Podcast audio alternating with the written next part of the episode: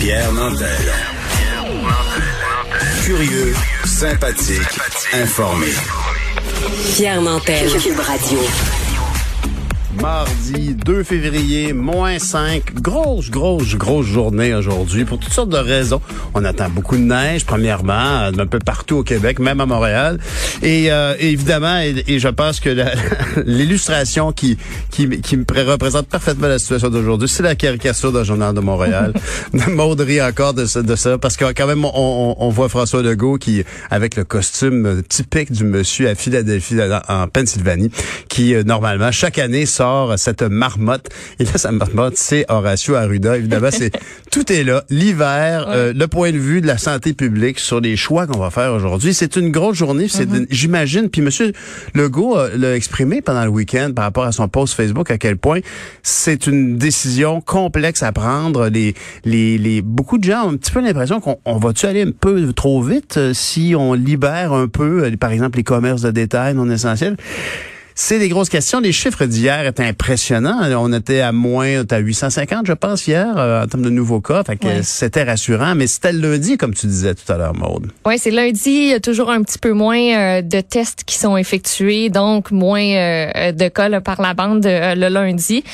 donc aujourd'hui, gros point de presse à 17h. François Legault, Horacio Arruda, Christian Dubé. On est habitué de voir ce, ce trio-là. 17h, ben c'est toujours des annonces. Ce sont toujours des annonces qui sont un petit peu plus importantes, puis on les attend parce que ça va déterminer euh, par rapport au couvre-feu, par rapport à la réouverture des commerces, qu'est-ce qu'on va choisir de, de, de rouvrir, qu'est-ce qu'on va laisser euh, en statu quo? Donc, il y a des informations quand même pas mal là, dans le journal euh, ce matin par rapport à ce qui serait annoncé en fin de journée. On parle des commerces non essentiels depuis la fin de semaine, depuis mm-hmm. le mot que François Legault a mis sur Facebook non essentiels qui ont pignon sur rue pourraient rouvrir, mais on apprend aussi dans l'article du journal que les centres commerciaux aussi pourraient rouvrir leurs portes à condition de mettre en place des mesures de surveillance. On veut éviter les attroupements. Ce sont des images qu'on a mhm. vues énormément au mois de décembre, au mois de novembre. Euh, J'ai envie de dire, là, depuis qu'on a déconfiné euh, au courant de l'été, ben ça a fait jaser les gens qui avaient dans les centres commerciaux, dans les aires communes plus particulièrement, parce que c'est pas nécessairement dans les magasins même, mais plus euh, en dehors là, où la circulation, ben ce sont des aires de circulation, mais parfois ben on retrouve je sais pas pour toi, mais ce que je peux te dire, c'est que imagine, tu sais, à l'origine, le mot Boxing Day était le retour. Des, C'est des gens qui ramenaient des boîtes de leurs cadeaux qui n'étaient pas de la bonne grandeur, de la bonne couleur.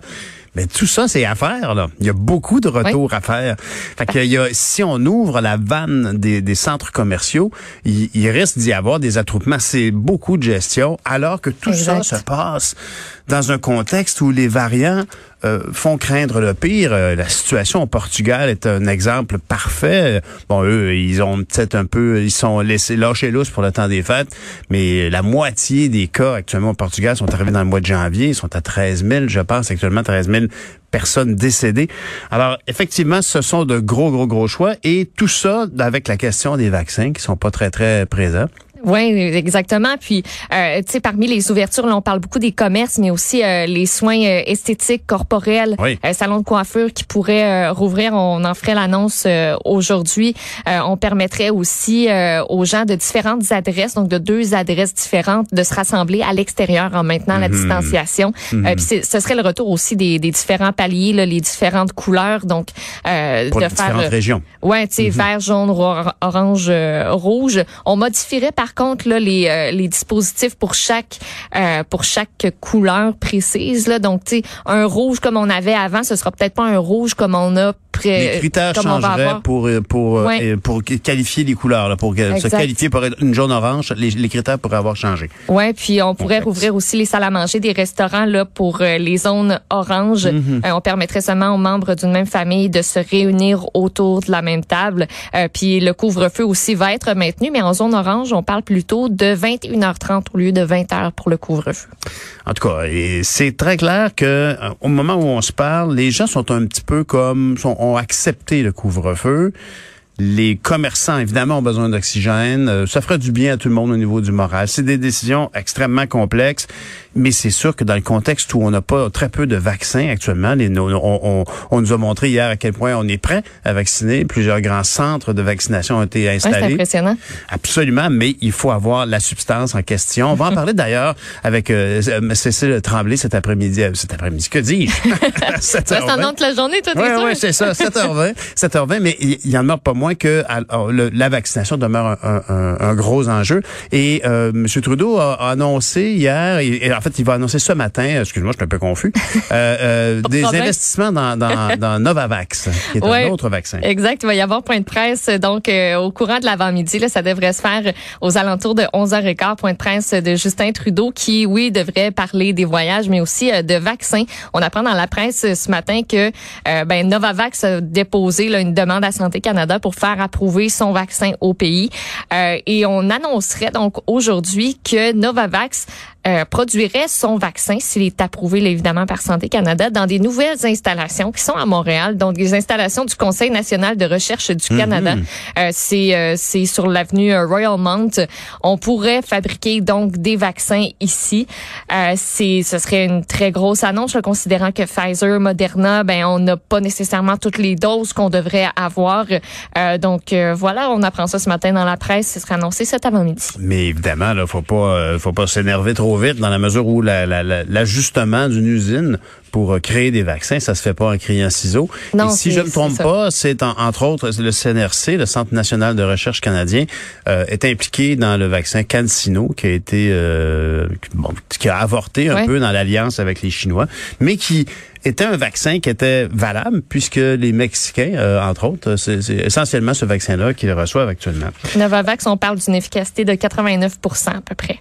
Puis on a une entente pour acheter 52 millions de doses de ce vaccin-là, puis une option de 24 millions supplémentaires. Imagine les choix quand tu es au, volant, là, quand c'est toi le premier ministre, là, M. Legault, il a toute mon admiration actuellement et c'est, j'espère qu'il est, évidemment, il est, j'espère, c'est un euphémisme. Il est certainement très bien entouré actuellement, puis tout le monde discute et comme tu l'as souvent dit, les conférences de presse de 17 heures, entre autres, euh, tiennent compte de l'actualité de la journée. On ajuste jusqu'à la toute dernière minute les annonces qu'on fera et c'est le, le chiffre majeur, évidemment, qui va influencer ça, c'est le nombre de décès qui seront annoncés, le nombre de cas d'hospitalisation, de nouveaux cas de COVID qui seront annoncés dès 11 heures.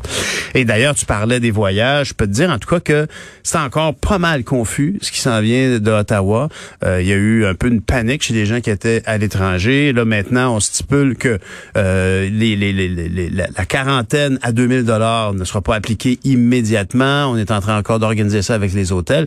Mais ce que je trouve un peu étrange, c'est qu'on qualifie, mais si vous avez fait un voyage qui est qualifié d'essentiel, ben il y aura pas de quarantaine à l'hôtel. Puis pour moi, ça m'apparaît totalement farfelu. La question c'est pas qu'on punisse ceux qui font des voyages non essentiels. La question c'est que si tu dois tu es allé à l'étranger, tu reviens puis tu te mets en quarantaine. Exactement. Point. Puis ta punition c'est c'est le 2000 dollars. Ben si ton voyage est vraiment essentiel, puis que tu le prouves, puis que tu n'es pas allé euh, à Cancun pour euh, boire des mojitos, ben c'est sûr que euh, de payer le 2000 dollars si tu veux aller voir un proche qui est sur le point de décéder ou tu sais, en tout cas il y en a plusieurs là, des raisons essentielles, mais tu sais de revenir, de faire ta quarantaine à l'hôtel comme tout le monde, mais de pas devoir payer.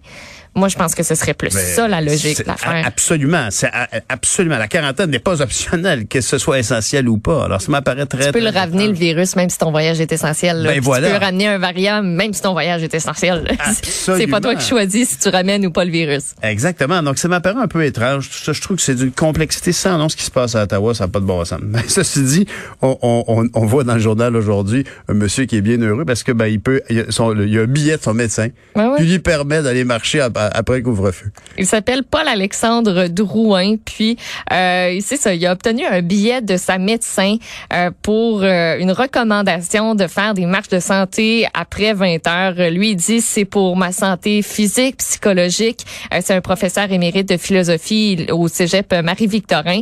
Euh, puis lui, il est dans une auberge de l'Outaouais, il vit là depuis deux semaines. Il va rentrer à Montréal bientôt, mais lui, c'est comme ça que ça marche sa vie. Il peut pas manger avant 20 heures souper. euh, ben, c'est vraiment son ah explication. là. C'est son explication. Lui, il dit, je peux pas souper avant 20 heures. Puis après ça, après souper, faut que j'aille marcher pour digérer. Ben, Fait que sa médecin lui a donné un billet, puis s'il présente le billet, ben ça a l'air que tout est correct. Parce que un policier, s'il le rencontre, ben Il va juste ça. voir la validité. Tu sais, lui peut juste euh, confirmer la validité de ce papier-là, de cette exception-là, mais il peut pas juger des raisons pourquoi l'homme a le papier. Fait que, il peut pas dire, ben la médecin, en tout cas, elle t'a dit ça. euh, pff, moi, selon moi, euh, t'en as pas vraiment besoin. Ouais, ouais. S'il y a le papier, c'est en règle, ben il peut faire ses marches. Je, je me demande si ça va pas donner d'idées à d'autres. Effectivement, toujours dangereux des gens qui veulent jouer un peu avec euh, qu'est-ce qu'ils pourraient trouver Ouais. comme moyen, mais l'essentiel, c'est que de toute évidence, le, le gros bon sens s'applique, puis les gens le respectent. On voit bien ça, là, très clairement. Ça, ça fait plaisir à personne. Remarquez que, effectivement, au mois de février, il y a bien du bon qui sont bien contents d'aller écouter une bonne série de télévision. On est heureux. Ou on une est game bien- de hockey. Oui, absolument. T'as bien raison, t'as bien raison. Et en terminant, moi, je parlant de télévision, je voulais juste te dire à quel point je suis touché. Je vois Michel Jean euh, à TVA qui fait beaucoup de topos euh, sur euh, sur les autochtones dont il est lui-même issu. Puis entre autres hier, il parlait de la situation à Manawan où les gens s'empilent. Il y a trois familles dans un, un bungalow en mauvais état. Ça fait du bien de voir ça. Puis je suis content de voir quelqu'un comme Michel Jean qui a un rôle important comme journaliste. Il est présentateur de nouvelles et il, il- il revêt de plus en plus ce- ce- ce- la, la veste de ses origines à lui, puis il décide de faire connaître ça au grand public, puis c'est admirable. On a besoin tellement de soigner notre relation avec les Premières Nations. Merci Maud, bonne journée. Bye, bonne journée. Salut.